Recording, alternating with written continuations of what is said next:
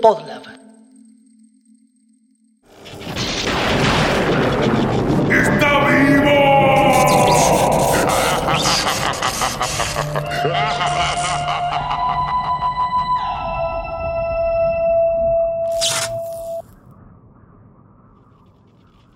Bienvenidos, esto es Está Vivo, un podcast donde jugamos a ser científicos sonoros, armamos y desarmamos piezas de la cultura pop, de las cosas que más nos gustan y las ensamblamos en un nuevo monstruo, un monstruo que a veces puede ser completamente gráfico, casi humano y a veces es completamente inefable. Mi nombre es Jere. Yo soy Bel.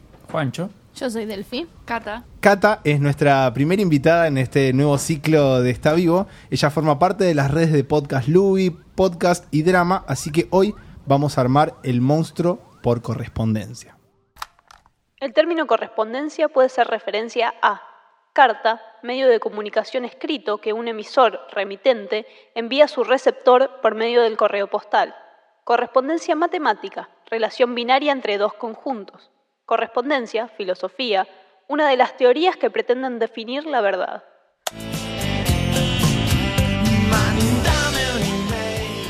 Monstruo por correspondencia. ¿Cuántas cosas que hay, no? De correspondencias en la cultura pop. ¿Quién tira la primera piedra? Delphi está prendida a fuego, ya estuve. Posta, yo pensé una cantidad de cosas que no las voy a arrancar a enumerar porque repertorio. Uno, uno, tira la primera piedra. Eh, lo primero que se me vino a la cabeza y me da un poco de vergüenza, pero no lo voy a no decir, fue claramente Diario una pasión. Como me parece muy, muy constitutivo. Es, es poderoso. O sea, todo radica ahí. No hay muchas pelis sobre correspondencia. Un poco sí, igual. Depende qué tomes por correspondencia. Si decimos correspondencia es solo papel. Cartas, claro. O si sumamos mails, ahí está, tienes un email. Quizás de las mejores películas del mundo. Ay, es y verdad. el yo re- náufrago, ponele. Otra peli donde re hay correspondencia, también pensé en el náufrago. Mira, siento, el siento na- que no nos ganaron a El mí y a náufrago es Juancho la que de somos los Wilson. cineastas. Pero el náufrago tiene. Sí, sí, todo ahí. ¿Tiene por- respuestas las cartas? No, el, No, el- no, el no se trata de cartas. A él le llegan unos paquetes No la vi, de un perdón. avión que cae Ah, es la Y que hay- propaganda de. FedEx, claro. No sabía si la podíamos decir. Sí, sí, sí. FedEx, es el dinero, Dudu. dinero, dinero. FedEx. No, hay Eh, hay sí. muchas películas que tratan específicamente sobre cartas, pero qué sé yo, ahí los chicos están arrasando, ¿eh? Matar al cartero dos veces, cartas de Iwo Jima, que, Uh, bueno, no cartas de son. Iwo Jima. Claro, y donde la carta tiene un papel, una presencia muy importante, La pero. casa del lago también. La casa del lago. Casa del Lago. Yo me da un poquito de vergüenza decirle como que. Ey, Ay, yo la vi. Ya rompió el hielo con Diario una pasión, nada puede avergonzarnos más. Yo me voy a otro, a otro lado y digo em, mensaje en una botella de The Police. Amo. Lo tuve que decir en Sí, inglés, en sí. castellano, porque en inglés me daba mucha vergüenza fallar. Basta de avergonzarse. Bueno, Basta. en el programa anterior estuvimos hablando de 69 Love Songs de Magnetic Fields y habían un montón de De canciones co- que eran sí. sobre cartas y cosas. Y Sí. eran muy bonitas. Es un recurso súper efectivo las cartas. Ya hablaremos de eso. Y además hay una cosa muy linda que es como ser súper chusma. Y, y ahí tenés todos los libros de cartas entre escritores. cartas Bueno, que- sí, eso Hay algo del voyeur, viste, de mirar medio por la ventana y, a- y- y abrir la cartita para ver cómo vivían, que, que sí, que, que está ahí algo del morbo. Y además, con- em- La chusma. No, sin embargo, a mí me justo pensando en un montón de libros que se me vinieron a la cabeza donde suceden estas cosas de, de cartas entre personas, eh, que me encanta, me pasa algo muy distinto con los manuscritos y yo tengo una cláusula medio regla que es que no leo cartas manuscritas que no están dirigidas a mí. Como, che, mi novio me... No, negra, no puedo leerlo. ¿Entendés? Como, lo siento. Ah, le da pero me un parece, valor intrínseco. Pero muy porque me parece muy personal, excesivamente personal. Además es un delito. Leer correspondencia ajena wow. y robarse correspondencia. Robar correspondencia es un delito. Hay un caso muy lindo de un cartero que no sé si se murió o qué onda y le O si lo encontraron- mataron, claro. O si estaba vivo, no me acuerdo. estaba vivo. Y, mm, y le encontraron como, no sé, 20.000 cartas en la casa y creo que fue Canadá. No Wow. sé, la historia es muy difusa. pues, Uy, no encima yo. Cuando Qué era buena, chico ¿no? me, me robaba la guía de la televisión del, Te de, vamos a denunciar. de unos vecinos de la casa de mi abuela, o sea que es muy difícil de encontrarlo. Pero ahora me da un re miedo. Fue como, ay, me podrían haber dicho algo malo. Y además me ¿Y el parece que... Antrax? Arre, nada que ver, pero Sí. digo, De pronto. Eh, ah, ¿Viste a la cantante Bjork? Eh, la- una vez le mandaron un paquete, con- pero no era un paquete Hay bomba. era registrados un- igual re pocos casos. Sí, obvio. Aún no. así mi vieja paranoiqueaba. Ojo, No, igual, ¿sabes qué este no era con Antrax, este era más raro. Era como que la carta que le dieron traía como una especie de aguja. Que, o sea, vos abrías la carta, te pinchaba y te daba un veneno re jodido. Y por suerte la, la agarró un. La empleada, que no nos llamó. no, no, no se murió nadie, sino que un empleado lo descubrió antes, digamos. Claro. Descubrió que la carta no era normal. Porque era un sobre que tenía una forma muy extraña como de jeringa. Claro. Era todo Era muy puntiagudo. ¿viste? No, era Todos como una especie de adentro. serpiente, así como, como que. Algo en el sobre hacía como. A la mierda. Una cosa así. Increíble. Como el, El ingenio. Sí.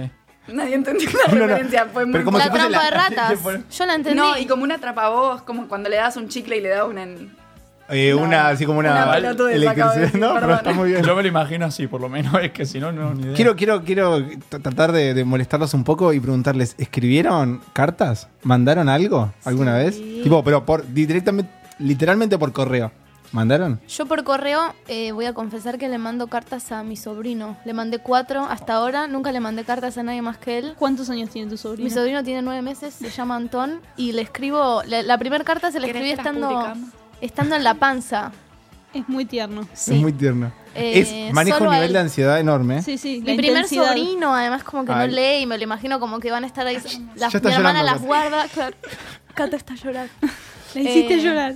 Sí, me re gusta escribir cartas. Igual, pero es verdad que no las mando. Que es una gilada. Habría que mandarlas. Eh, Yo no recuerdo haber escrito alguna carta tipo tarea de la primaria. Escríbanle una carta a Pirulo porque, no sé. A su ídolo. Claro, sí, una Querido cosa así, o, a- o a tus abuelos. Tipo, mandale una carta a tus abuelos. Pero no recuerdo haber escrito cartas y haberlas Hello efectivamente mandado. Santa, a Papá Noel. Yo tipo A le contaba toda Al mi ratón vida Pérez. al ratón Ah. Pérez. sí. ¿Al ratón? No. Ah, el ratón Pérez. ¿A los reyes también? Sí, Para también avisarle que había perdido el diente, pero que igual Sí. querías que te dejara.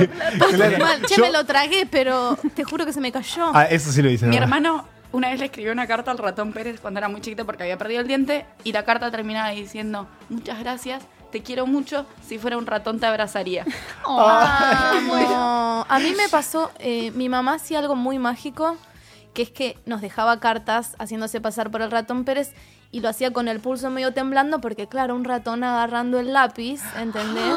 Y así como que construía un universo, bueno, Oh, es Súper detallista un era golpe eso, buenísimo. total. Sí. Yo, Yo- mi mamá no hacía esas cosas. Mi mamá me dejaba En la pampa, claro. Mi única carta, eh, nosotros, yo era muy chico, muy, muy chico, tanto que te diría que si a vos me preguntás a mí si yo alguna vez viajé a Chile, te diría que casi que, Que no. no. porque fui cuando era tan pibe que no me acuerdo nada. Pero la cuestión es que nosotros cuando fuimos a Chile con mi familia, eh, sé que fuimos a la casa, eh, estuvimos como compartiendo la casa con una gente, que eran los dueños, ¿no? Eh, esta... mm, eh, gente era como, no, no sé cómo explicarlo, era como que tenían un acceso a una playita, Sí, no sí. era privada, es que no era privada, pero era como una apartada. Pero Entonces era iba tan muy poca recóndita gente. que solo podías entrar. Eh, había poca gente, por lo menos. Por La ritual de que- iniciación para poder Claro. acceder. Claro, una- no sé. La cuestión es que una vez, em, estando en la playa, conocimos a una familia que estaba ahí con, con nenes, yo era chiquito, entonces empezamos a jugar con el pibe que se ¿Cuántos llamaba años? Juan. ¿Cuántos años? ¿Cómo? ¿Cuántos años tuyos? No sé, no me acuerdo. Pero tipo dos, claro. cuatro, No, seis. es que es esta etapa de la infancia cuando vos ya todavía no, No los bien. recuerdos son muy difusos. La cuestión es Muy chico entonces. Sí. Y estaba este chico que se llamaba igual que yo, primera persona que conocía con mi propio nombre. La cuestión este de Juan de Chile, se hizo, nada, nos hicimos re amigos y cuando yo volví a Argentina, mi, mi mamá me dijo, ah, estaría bueno, ah, perdón, nos llegó una carta, nos llegó una carta con una foto de ellos, así toda la cosa, y me es- escribía como, ah, hola amigo de Argentina, que no sé cuánto. Siempre dije que iba a responder esa carta y no lo hace. Y no lo hice, y no lo hice, y dejaba pasar el tiempo, pero solamente de, de, de, ni- de niño, infancia pajera, no Hoy sé, es no el sé. día, hoy Pero la es el cuestión día es que finalmente lo hice, Sí. lo hice. A los 20 años. Claro. No, no, no tan, no tan después. eh, no, no, no ¿Hubo tan respuesta? Después, fueron un par de años después, pero no, no hubo respuesta. Ay, siempre me, en- quedé con la intriga. Sí, sí, sí. Claro. Se habían mudado. Además, Tenés que buscarlo en. Facebook Eh, ahora. pero un Juan en Chile es como. Querido son re Juan de pocos Chile, datos. Sí, no tengo nada directamente, no tengo nada. Encima mis viejos ni se acuerdan de cuál es ¿De cuál La- Juan la era? apellido de Siempre esta se gente, acuerdan, si eran- claro, boludo, las cosas que uno no necesita que se acuerden. Es como, che, este dato era el que tenías que retener. Listo, abro campaña. Si hay alguien de- desde Chile que nos Si está sos escuchando. Juan de y- Chile y una vez jugaste con un Juan de Argentina, te estamos buscando. Exacto. Responder, hermano. Responder. Eh, Cata, ¿escribiste, mandaste cartas? Yo escribí cartas, eh, bastantes más de las que me gustaría haber escrito quizás. Eh, voy a tirar el bolo ahora. Eh, escribí para 40 cartas, que es uno de los podcasts que hacemos con Louis. Y hoy estaba pensando, nunca mandé una carta escrita por mí. Mandé, yo tenía una editorial por correspondencia, y así que fui muchas veces Sí, al correo y mandé muchas cartas. Cosas. Pero nunca mandé una carta por el correo, una carta que hubiera escrito yo y que esperara respuesta. Para mí, tarea para el hogar esta semana. Todos tenemos que mandar una carta. Pero hagamos tipo un amigo invisible y cada uno recibe una Por favor, entre carta. nosotros. ¿Le puedo mandar una carta a tu sobrino? No, boludo, mirá si te quiere más que a mí con todo el esfuerzo que hago para ser la tía preferida. Hola, niño. Tu tía está loca. Déjala. Yo la única cosa que mandé fue una postal desde Uruguay para una chica que me gustaba. ¿Salió bien? No. Son una- Pero después, El un- servicio de un día fui a la casa. correspondencia, No, no, o sea, llegó la, eh, llegó la postal. No, No, la pregunta era si salió bien la historia de amor. ¿Quién no, no, no, la no. Pero ¿Cuándo un día, salen bien las historias? un día llegué a, la- a la casa y en su habitación tenía pinchada la Vamos, postal. sí o sí. Eso Llegó. ya es triunfar. Para mí eso me, alegra el corazón. Claro. Igual estas son cosas de las que no vamos a hablar en este programa. Esto fue el antiíndice.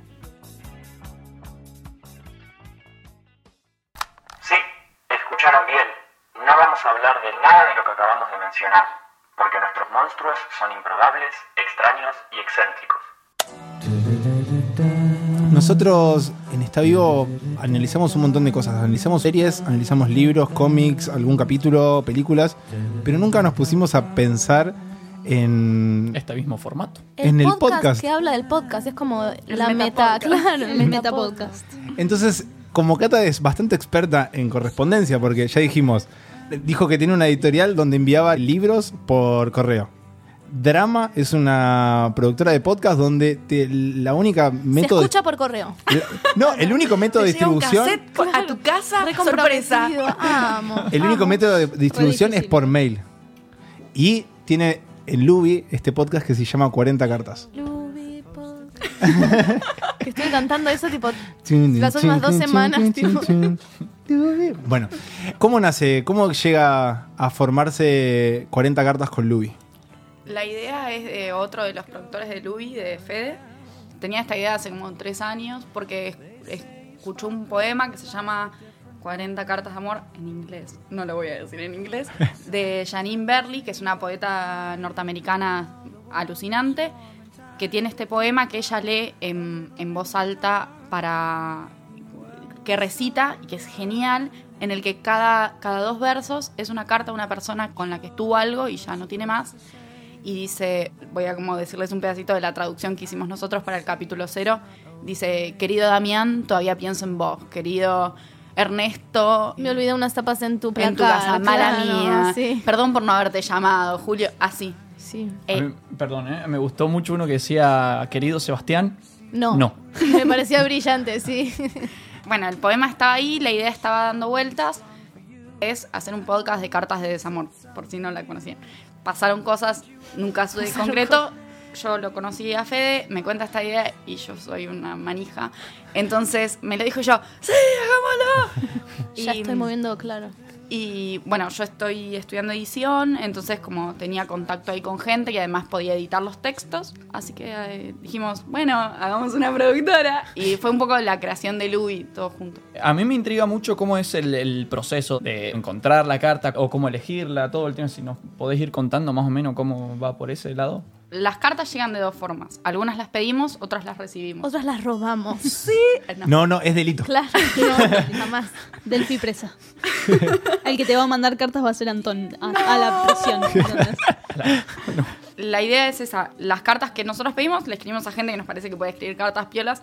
Algunos de nuestros amigos, en plan, sin escribir, voy a cagar a tiros. Bien. Las otras llegaron cuando el podcast empezó a existir y la gente se empezó a comprar, tipo, ay, me hicieron escribirle una carta a mi ex, qué sé yo, se las puedo mandar. Y nosotros le decimos que sí a todo porque somos muy chusmas, entonces nos gusta mucho leer correspondencia ajena.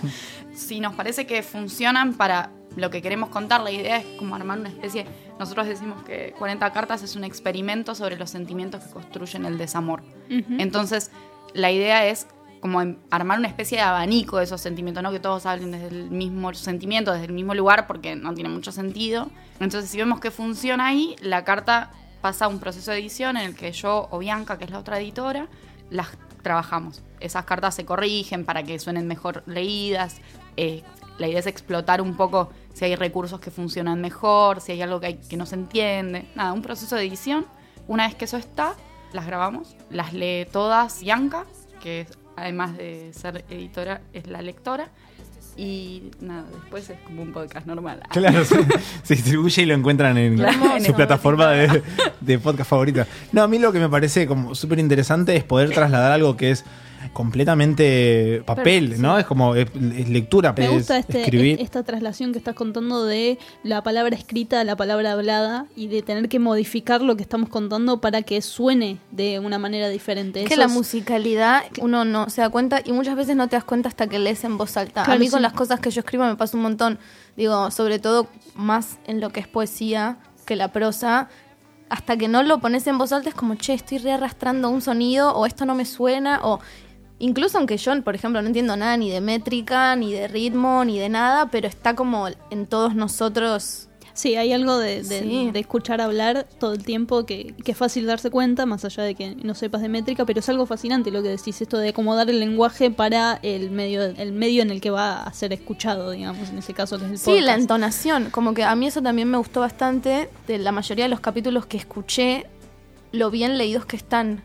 Como que otro tipo de entonación, otro tipo de, de voz, capaz los hubieran hecho mucho más tristes o mucho más, digo, todo lo que uno tiene a la hora de hablar y a la hora de leer, porque en el fondo estás interpretando también un poco el texto, no es solamente una lectura. Yo no te estoy haciendo como un Sí, no- informe de lo que leo, digo, hay una intención y es súper pícara, por así decirlo. Como que me pareció re bonito, digo, podría ser mucho más bajonera. Es que sí, eso. porque, porque hay algo de la carta, de, de, digamos, de la carta como la conocíamos antes, de esto de escribir una cosa, mandarla por correo y que llegue el otro, que cuando uno lo está leyendo lo completa solo, es su voz en la cabeza, un poco como leer un libro, ¿no? Pues las imágenes las vas completando con tu propia información y con todo lo que tenés en, en tu background, digamos, y hay algo de que acá hay un intermedio que las lee y las termina de... de- Sí, su de- impronta, como, Exactamente. claro. De hecho, nos pasó con eso una cosa súper interesante. Eh, una de las cartas, eh, Ramón, la autora la leyó después en un programa de radio y fue muy lindo los Luis, nos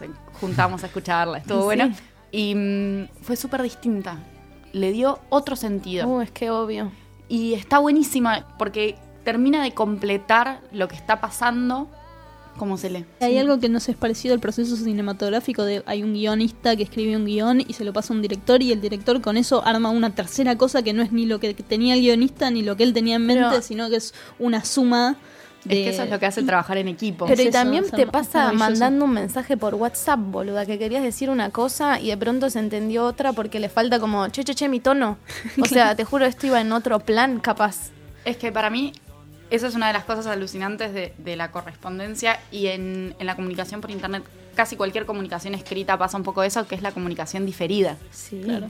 Eh, estás siempre, ten- siempre tenés que reponer sentido. Y, y eso puede ser un problema, Claro, digas pero calidad. también Esto fue está buenísimo. Claro, como Sí, genera una calidez y, y- y además a mí me gusta y no me gusta todos estos silencios que, que se generan en los audios, por ejemplo, donde necesita unos segundos para terminar de pensar lo que va a decir. Eso para mí es como que tiene una cuota de... ah, yo soy súper ansioso, pero también tiene una cuota de... Ah, no, es re humano, tipo, no está describiendo, no es el predictivo actuando solo. Como que es- eso me parece muy lindo de los audios. Y a mí lo que me interesa mucho de 40 cartas es que al estar todas leídas por la misma persona, no te genera empatía a una voz en particular. Siempre es la misma voz y que vos vas a poder conectar realmente con lo que está diciendo. Y no con la persona. Y después vos lo completás. Medio que seas invisible, ¿no? Ese Sí. es un poco, me parece que es un Sí, poco el funciona objetivo. un poco ¿no? así. También lo que me- a mí me copa principalmente del podcast es más allá de lo que es la forma en que se dice, la forma de- en la que se graba las elecciones, sino también el objetivo, ¿no? por el, eh, el que lo han hecho. Eh, eso es algo que me gustaría preguntarte a vos específicamente, porque por ejemplo, recién estábamos diciendo esto de que leer las cartas de otra persona es, es ilegal, pero al mismo tiempo la razón por la que es ilegal es porque abrir las cartas de otras personas, no cuando son facturas, sino Sí, cuando sí, es algo... propiedad, claro. Despierta algo más allá de la curiosidad, ¿no? Estoy hablando de como una especie de cercanía, como una identificación, como algo más allá que incluso una narrativa normal, una historia común, sino como un... ¿Cómo podría decirlo? No sé, como si fuera una, una historia verídica, Es un real. universo. Es como espiar por la ventana cuando ves una, Ajá. vas caminando por la calle Sí, y hay una, una ventana casa. abierta y no podés evitarlo. Vas caminando y se te van los ojos solos. Sí. Claro. Sí, hay como una cuota de verdad, hay algo lindo en, en todo esto, en saber que son cartas de verdad, de desamor, como una cuota documental casi, como, no sé, perdona, yo cuando estaba pensando esto se me ocurrió, es como ver Misión Imposible, ¿entendés? Vos sabés que Tom Cruise está saltando esa ventana posta, ¿entendés? Porque es un loco de mierda. Entonces, esto es lo mismo, vos sabés que esas cartas son cosas de verdad, podría ser una ficción, pero no, hay, hay algo documental ahí atrás que, que es re lindo. Y es re lindo para cerrar el pacto también. Como que a mí me sucede de vuelta, el recurso de la carta me parece efectivo en donde sea que lo apliques. Todos estos libros que a mí se me habían venido a la cabeza y esta idea de las cartas es como que siempre me conmueve lo mismo, como claro, es el chabón por fuera de, no te diría de su obra, porque digo, si sos escritor y no sé, Siempre estás yo estaba pensando un montón en las cartas que se mandaban Onetti e Idea Viralriño, que son como dos autores uruguayos a los que yo amo con toda mi alma, y no me preguntes por qué, pero siempre las pongo en una categoría distinta a su obra literaria.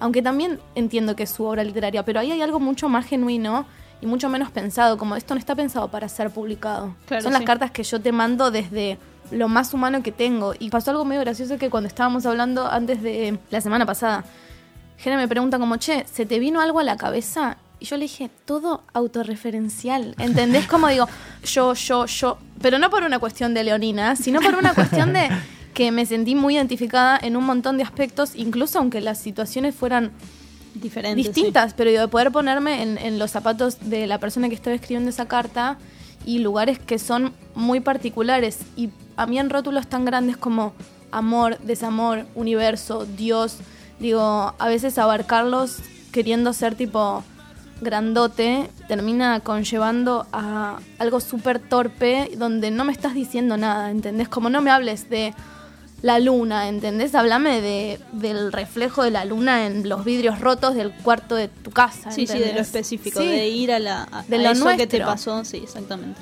No, y además me parece que conceptos tan grandes se pueden construir solo a partir de la reconstrucción de cosas más chicas.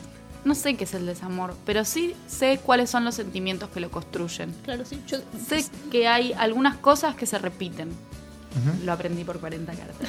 Claro, No, mentira, no, pero- pero, posta. Pero eso, a medida que lo fueron haciendo, fueron aprendiendo cosas. tipo patrones para- de conducta que se repiten. No, no, no, Sí, pero digo, sí. como más como para entenderse a uno, me parece. Creo que lo lindo de llevar a cabo un proyecto artístico, sobre todo con uno que tiene una pregunta tan grande como cómo identificamos al desamor, creo que a medida que vas transitando el proceso vas encontrando un montón de conclusiones. ¿Sirve a, tipo, a ustedes como productores de todo esto? Para arrancar, nos tiene un año hablando todas las semanas de desamor entre nosotros. Hablando de los sentimientos que tiene un montón de gente sobre esto. Eso de base hace que de repente empieces a pensar cosas y a aprender cosas. Y además, sí, como la idea desde el principio era pensarlo como un experimento, entonces en ese sentido estamos todo el tiempo buscando patrones de conducta Sí, sí. y aparecen un montón, y aparecen un montón y es tremendo y está buenísimo. Pero para mí hay otra cosa que, que es interesante y que hace que aprendas un montón, que tiene que ver con esto que hablábamos de, de ser chusma, de espiar, de ser guayer, que es que aprendes de lo que les pasa a otros. Ver esas vidas que no son la mía, gente que habla de sensaciones que yo no tuve nunca, porque mis situaciones de desamor fueron diferentes, me permite generarle más matices al mundo, me parece. Como Sí. sumar colores. Sí, ni hablar. Coincido completamente. Hay algo que es que, a pesar de que vos los lees, y ya por la forma en que están escribiendo, incluso es, es gracioso, pero por ejemplo, escuchando el programa, ¿no? Estuvimos escuchando todo lo, lo que pudimos para informarnos, es como hasta Científico. aparece como una especie de sensación de, de incluso de autocensura. Es como que. Eh, voy a esto, ¿no? Wow. Escuchás, por ejemplo, algunas de las cartas que cuenta alguien y decís, uff, yo no hubiera escrito eso así. qué, qué duro esto, o todo lo contrario, qué blando que fue en esta parte. Claro, tanto la amabas, loco, ¿eh? Un poquito más Claro, de... eh, sí, exactamente. O qué, qué agresivo que está, o qué diferente, ¿no? Ahí está la cosa. Es, a pesar de que vos entendés de que hay una separación, una diferencia con esta persona que está del otro lado de la ventana, como decís vos eh, muy bien, creo que hay como una búsqueda de tratar de identificarse, de tratar de encontrarse, o sea, de encontrar ese pequeño algo dentro tuyo en eso, como decir, el que es distinto, el que es diferente, o el que está ahí del otro lado tiene algo que yo quizás pueda entender. Porque, perdón, finalmente el desamor es un sentimiento universal. Sí, Exacto. eso iba a decir.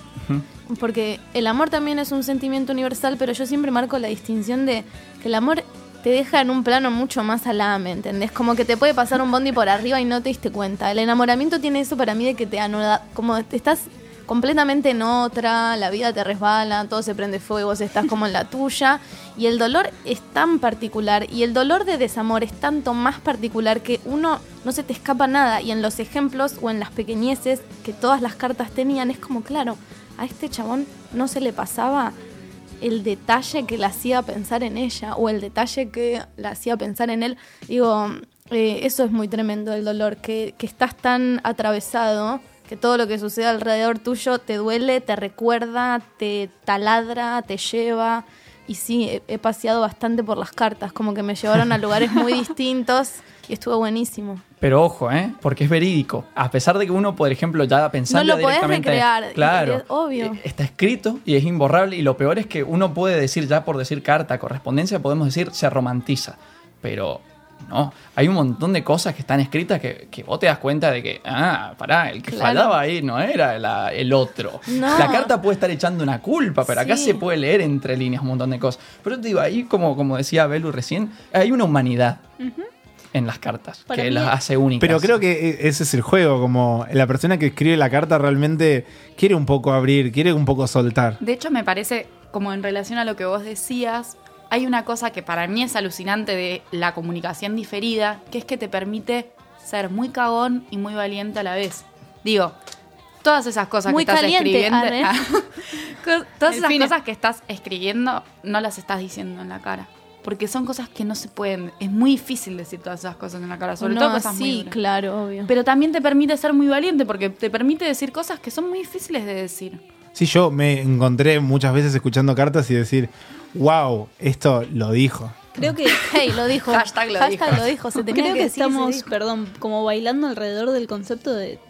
Me fui a la reconcha de la lora. Pero como del arte mismo, de la creación misma. Si vos cuando te sentás a hacer un libro, te sentás a hacer una película, te sentás a hacer un documental o escribir una carta, hay algo de esto de decidir qué es lo que vamos a mostrar y, y el medio en el que lo estás haciendo como un lugar en el que podés ser cagón y ser valiente, ¿entendés? Y te podés esconder un poquito, pero a la vez podés decir todo lo que no está dicho. Y me gusta esto de la carta, como volver a algo que ya casi no existe para poder contar y que es más accesible que, no sé, sentarte a hacer una película o sentarte a escribir una canción. No necesitas saber demasiado más que escribir. Ni siquiera necesitas mandarla. Eso Claro. es lo que a mí me fascina de las cartas. La cantidad de Ay, cartas para- que yo no mando. Perdón. Con- contá, contá a quiénes les escribís cartas, a Bueno, quién le escribís cartas Además y no a las mi sobrino, hay alguien a quien le escribo cartas que no las mando por cuestiones materiales, que es a mi perro. Eh, yo estaba en pareja, estaba en pareja, adoptamos un cachorro, nos separamos, yo volví a la casa de mis padres, no me pude traer al perro conmigo, que se llama Girondo, y le escribo cartas a Girondo, y con mucha periodicidad, o sea, te diría que es a Cartas quien... a Girondo es el título de tu próximo podcast. A quien más le escribo, medio G, igual viste como va, está loca. Pero, pero porque de verdad me afecta un montón y, y yo vivo cerca de Parque Saavedra, con quien pasé mucho tiempo con mi perro y tipo todo me recuerda a vos, ¿entendés? Como veo otros perros y pienso en vos y ¿entendés? Carta Y para ya no es lo 40 mismo. cartas a Girondo. claro. eh, y sí, y digo, eso es lo fantástico, como que también es verdad que hay un querer decir en las cartas, pero también un poco no importa. Digo, es que en realidad la carta no es para el otro. Por eso sí. La carta nunca es para el que Mucho la más recibe. para uno, claro. Sobre todo pensando en cómo estamos pensando las cartas hoy. Digo, cuando mandaban cartas en el siglo XIX que eran para comunicar, che, voy a cenar hoy a la noche. Bueno, sí, ahí sí tenía otra función, el otro era importante. Acá, o al menos en las cartas de 40 cartas, lo que importa no se lo estás diciendo al otro, te lo estás diciendo a vos mismo. Sí. Estás construyéndote a vos un relato sobre tu propia historia, sobre la historia Sí, ficticia está- que estás ordenando todos tus sentimientos y los estás pasando por la palabra para poder ordenarlos y entenderlos. Sí, Y es un pozo donde te claro. dejas. Y un re cata- ejercicio. como re catarsis también un poco, como bueno, sacarse de adentro algunas cosas como para Ordenar. Sí. dejarlo en remojo. Y, no lo, y lo lindo también que me gusta mucho es que hay muchas cartas que ni siquiera están firmadas. Tipo, podés tener un dejo de, bueno, Es un hombre, es de una 100 mujer, fueres, claro, claro, sí. si es un hombre o una mujer, por man- maneras de decir, pero las cartas, en- por lo menos en el audio, no están, no están firmadas. Firmadas, no. Y, y podés Si encontrar... se fijan en las descripciones. Sí, un dice igual, claro. Claro, pero no, o siempre, siempre están, o... Sí. Ah, bien. Juan de la Plata trabaja. Para mí siempre fueron anónimas. Ay, Le rompiste el corazón. Perdón. no, no, pero bueno. No, pero yo me pasó lo mismo y me di cuenta esto en las descripciones varias cartas después. Los paratextos de los podcasts, otro tema para hablar. Sí. Una cosa que ahí yo creí que ibas a remarcar eso, porque yo no sabía que estabas hablando de 40 cartas en específico, ahí, sino hablando de las cartas en general, las que no tienen firma, es el espacio en blanco. Y con el espacio en blanco me no me refiero a un espacio en blanco literalmente. Sino a la vacuidad escrito. de la que habla el budismo. Eh, bueno, pero Sí. va- no budismo, pero sí a la vacuidad, eso sí podría ser. No, por ejemplo, va, ¿no les recopa cuando, por ejemplo, estás leyendo una carta o estás escuchando en 40 cartas o lo que sea y de pronto alguien dice algo como, por ejemplo, no sé, ¿te acordás del parque al que fuimos este en marzo del año pasado Y que estuvo re y de pronto te dice No. esa paloma? ¿Te acordás la paloma? No sé, no te explican. Listo, se acabó Porque el la contexto. carta no es para vos, es, que Claro. es para otra persona. Exacto, bueno, eso Puedes es lo más en mágico capla. que tiene el otro. sí. Bueno, pero hay algo Claro. lindo de que vos rellenás ese fuera de campo. ¿no? Exacto. Y la, haces- es- la compartís con la otra persona. Yo creo que la- eso es lo, lo interesante, como el fuera de campo que maneja 40 cartas o, o mismo leer una carta que no te pertenece, maneja un fuera de campo completamente enorme. Un vacío fértil. Para mí a veces es mucho más efectivo que, de- que hablar por demás. Hay cosas que me molestan mucho. Tipo mojarme las medias cuando llueve. Y en la misma categoría entran cosas como subestimar al lector y dar explicaciones de más. Es como, che, dale, loco, yo podía solita reponer todo esto otro. O no podía y me encantaba no poder reponerlo, ¿entendés? Como al final él no está. No me lo aclares tanto, ¿entendés? y lo bueno de las mí cartas es ahí. eso, como lo que entendiste, entendiste y lo que no.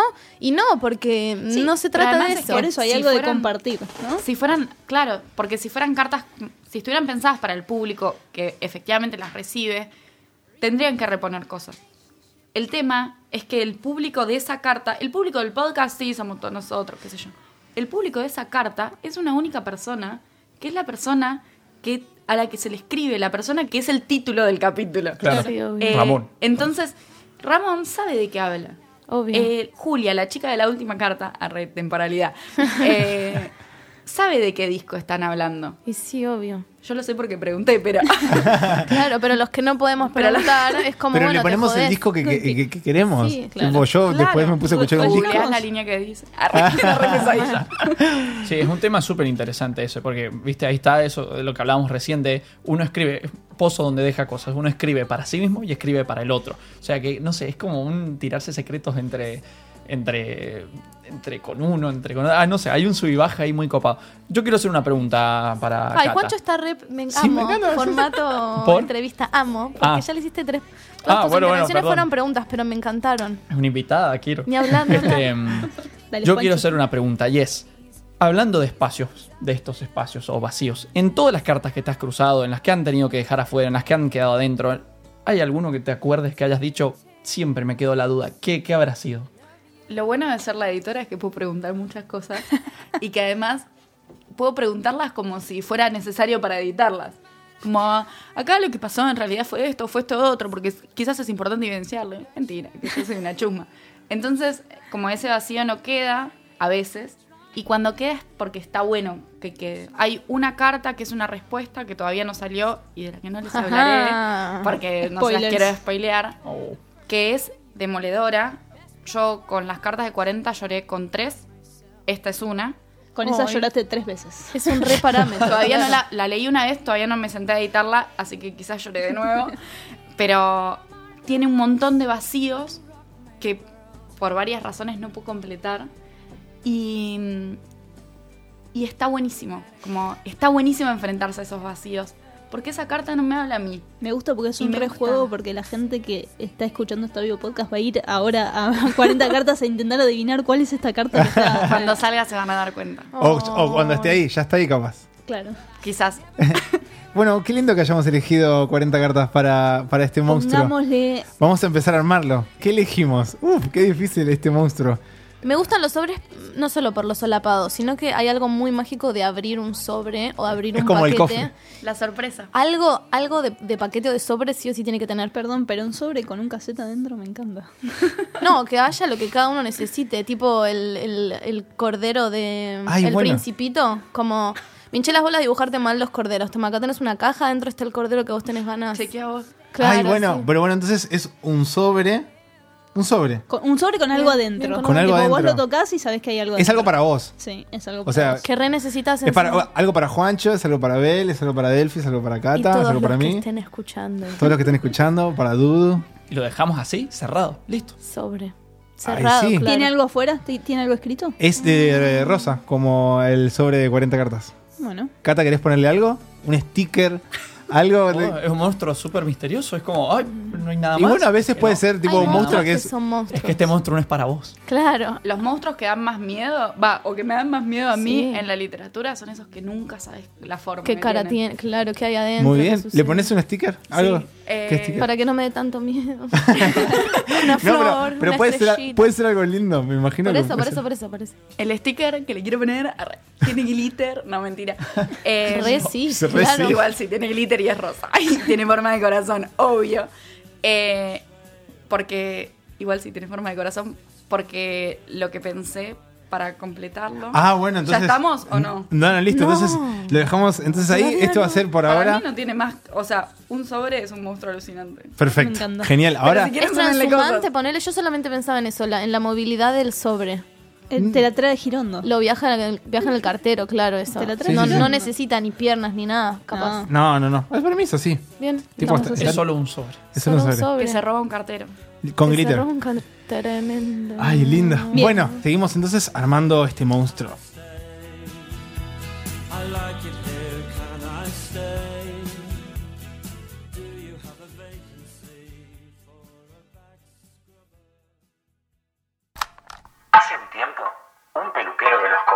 Buenos Aires se definió a sí mismo como la perfección llevada a la cúspide.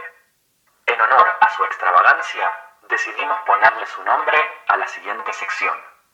Vicente. Es momento de ponerle corazón al monstruo.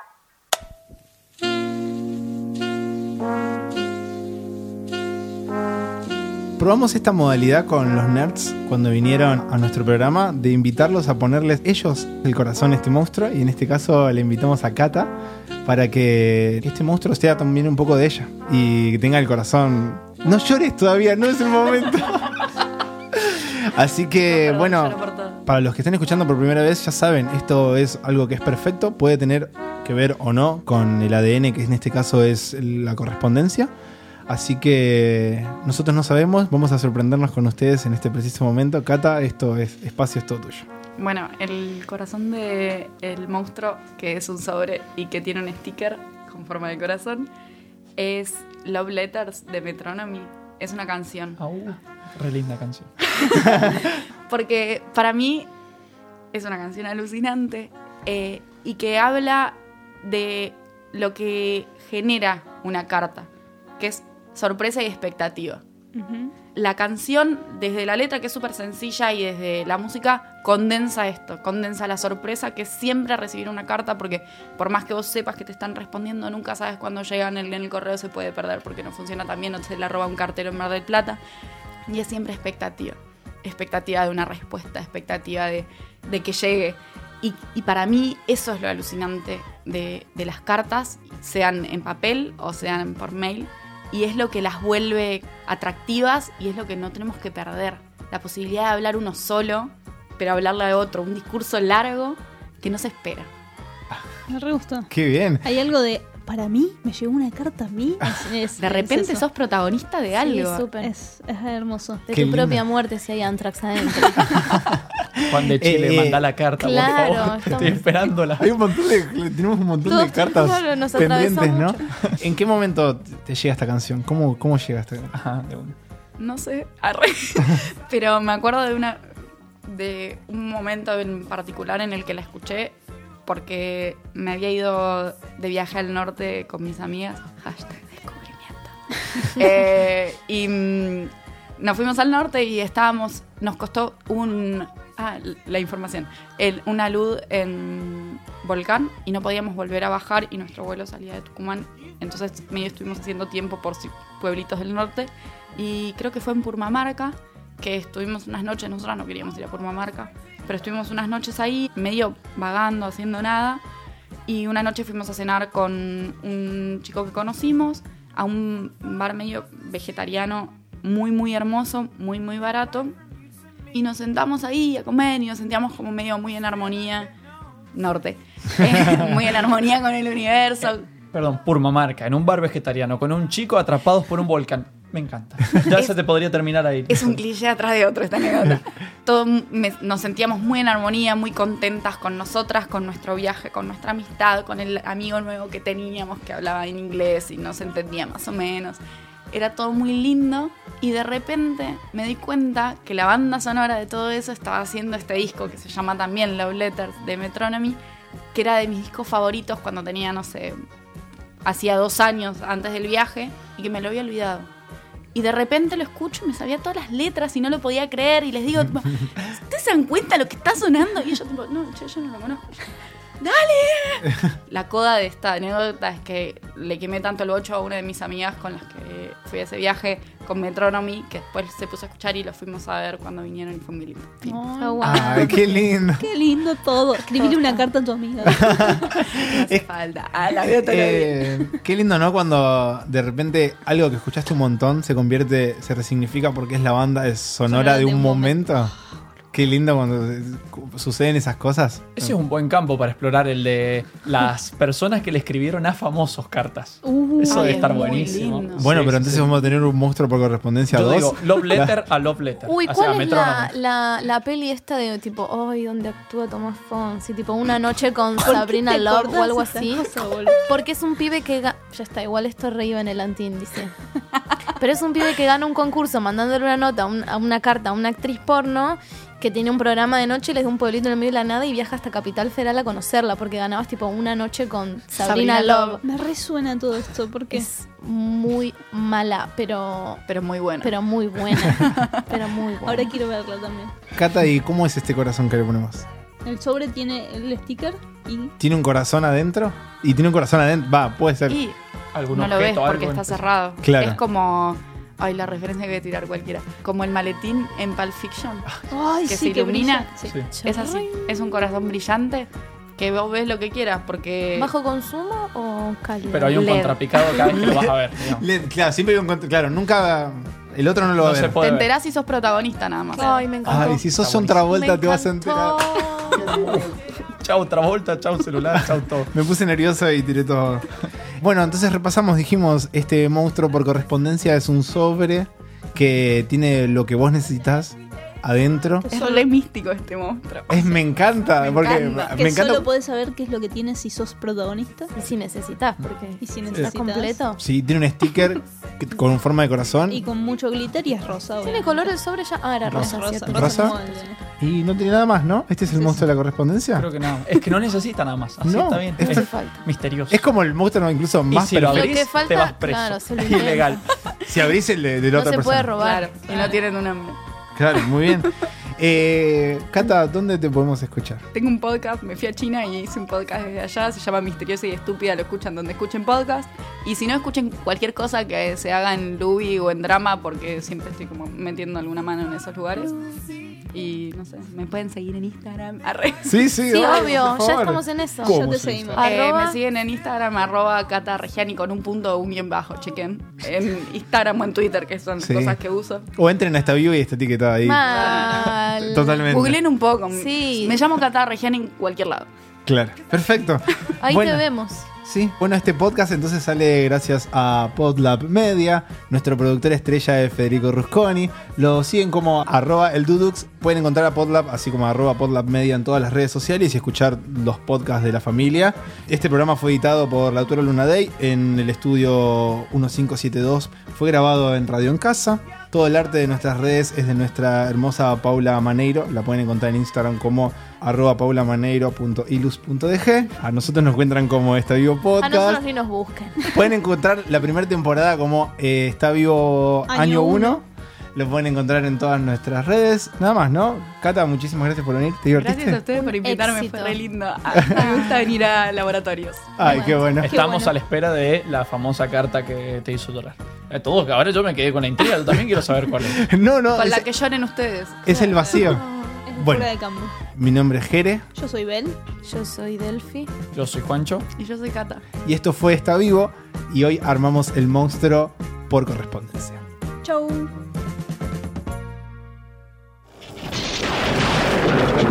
¡Está vivo!